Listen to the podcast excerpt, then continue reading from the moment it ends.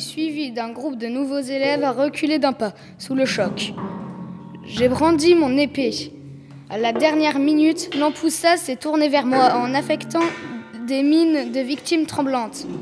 Pitié a-t-elle supplié.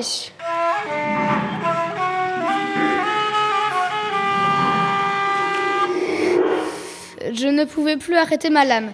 L'épée avait amorcé son arc de cercle et s'abattait. Au moment où le bronze céleste allait la frapper, Kelly a explosé comme un cocktail molotov.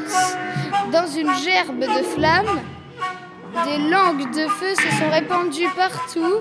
Je n'avais encore jamais vu un monstre faire une telle sortie. Mais, mais ce n'était pas le moment de me poser des questions.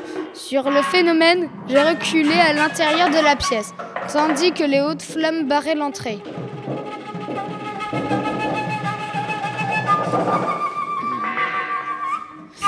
Percy a appelé Paul Bluffy, qui me regardait de derrière le rideau de feu, l'air complètement décontenacé.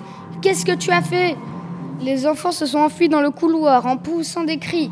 L'alarme d'incendie s'est déclenchée. Les extincteurs automatiques du plafond se sont mis à cracher des jets d'eau. C'était le chaos total. Rachel m'a tiré par la manche. Faut que tu files d'ici. Elle avait raison, l'école était en flammes et tout le monde m'en tiendrait responsable. Les mortels ont du mal à voir à travers la brume.